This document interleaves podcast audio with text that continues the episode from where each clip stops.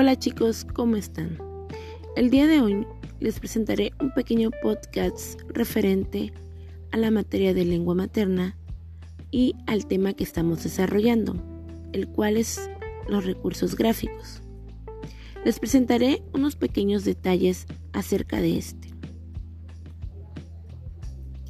El ser humano desde siempre ha utilizado elementos gráficos para comunicarse con sus semejantes.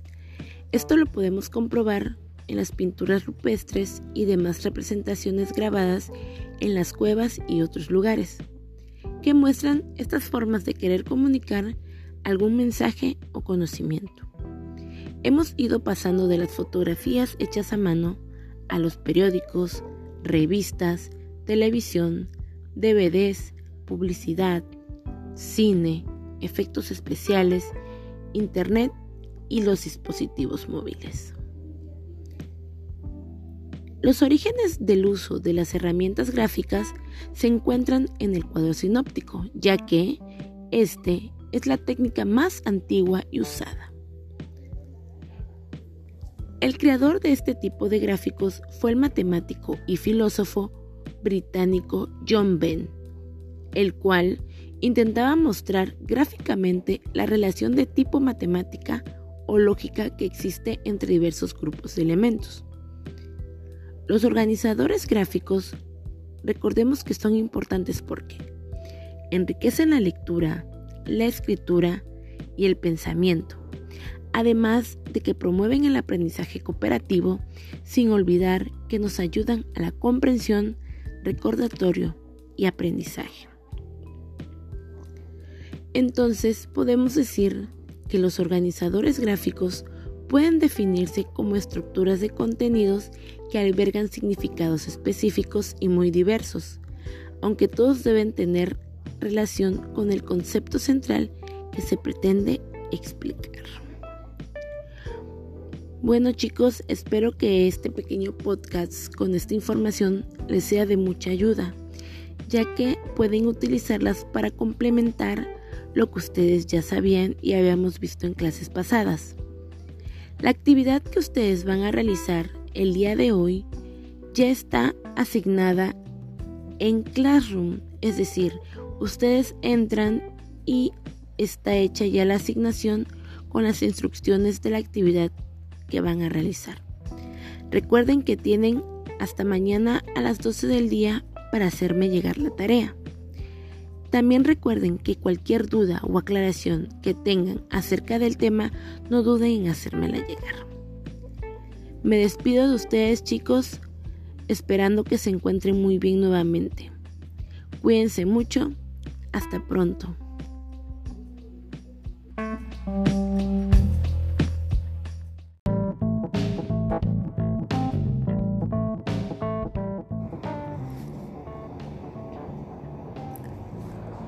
Hola chicos, buenos días. El día de hoy les presentaré un pequeño podcast referente a la materia de metodología de la investigación. Les daré unos pequeños datos acerca de esto. Una tesis puede ser escrita entre 15 días y un mes. Sin embargo, el proceso que va más allá de la escritura puede durar 6 meses o más. Es decir, que el proceso de escritura, es decir, de escribirla, no va a durar tanto lo que va a durar más va a ser el proceso que nosotros llevemos en la investigación para recabar información y datos. Cualquier idea puede servir para adelantar el proceso de investigación, siempre y cuando nosotros tengamos ya nuestro problema concreto y que haya interés de nosotros, vamos a poder realizar y adelantar el proceso de investigación en cuestiones como objetivos general específicos y con nuestra introducción. Leyendo el título de una investigación se puede reconocer su objeto de estudio. Si nosotros tenemos bien formulado el tema que queremos investigar o la problemática, pues va a ser más fácil para nosotros reconocer en qué población y en qué espacio temporal o lugar vamos a realizar dicha investigación.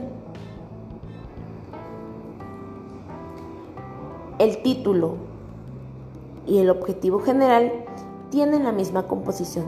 Simplemente lo único que va a cambiar va a ser el principio de cada oración. Más de tres objetivos específicos entorpecen la investigación. Es decir, que si nosotros realizamos más de tres objetivos específicos, lo que va a hacer es que nos va a confundir. Entonces, así como nosotros realizamos nuestro objetivo general y nuestros tres específicos, está muy bien, ya que con esto podemos dar seguimiento a la investigación del tema o la problemática que queremos analizar.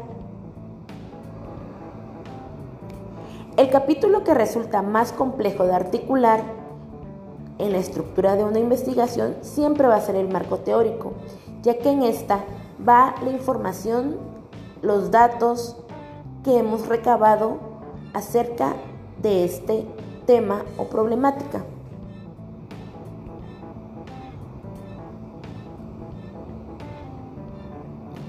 La elaboración de encuestas con respuesta cerrada siempre va a facilitar tanto la aplicación como la sistematización de los datos. Es decir, que con la elaboración de encuestas de respuestas cerradas, nosotros vamos a hacer más fácil el sacar conclusiones o datos acerca de dicho tema.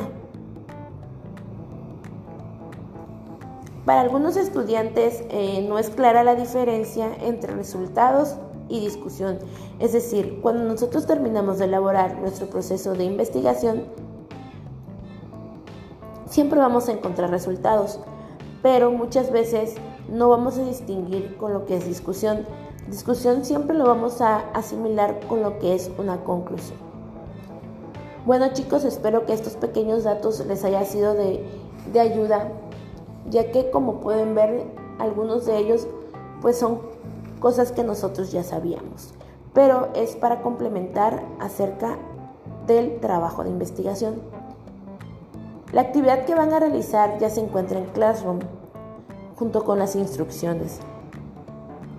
Recordemos que tienen hasta el día de mañana, hasta las 12 del día, para hacerme entrega de dicha tarea.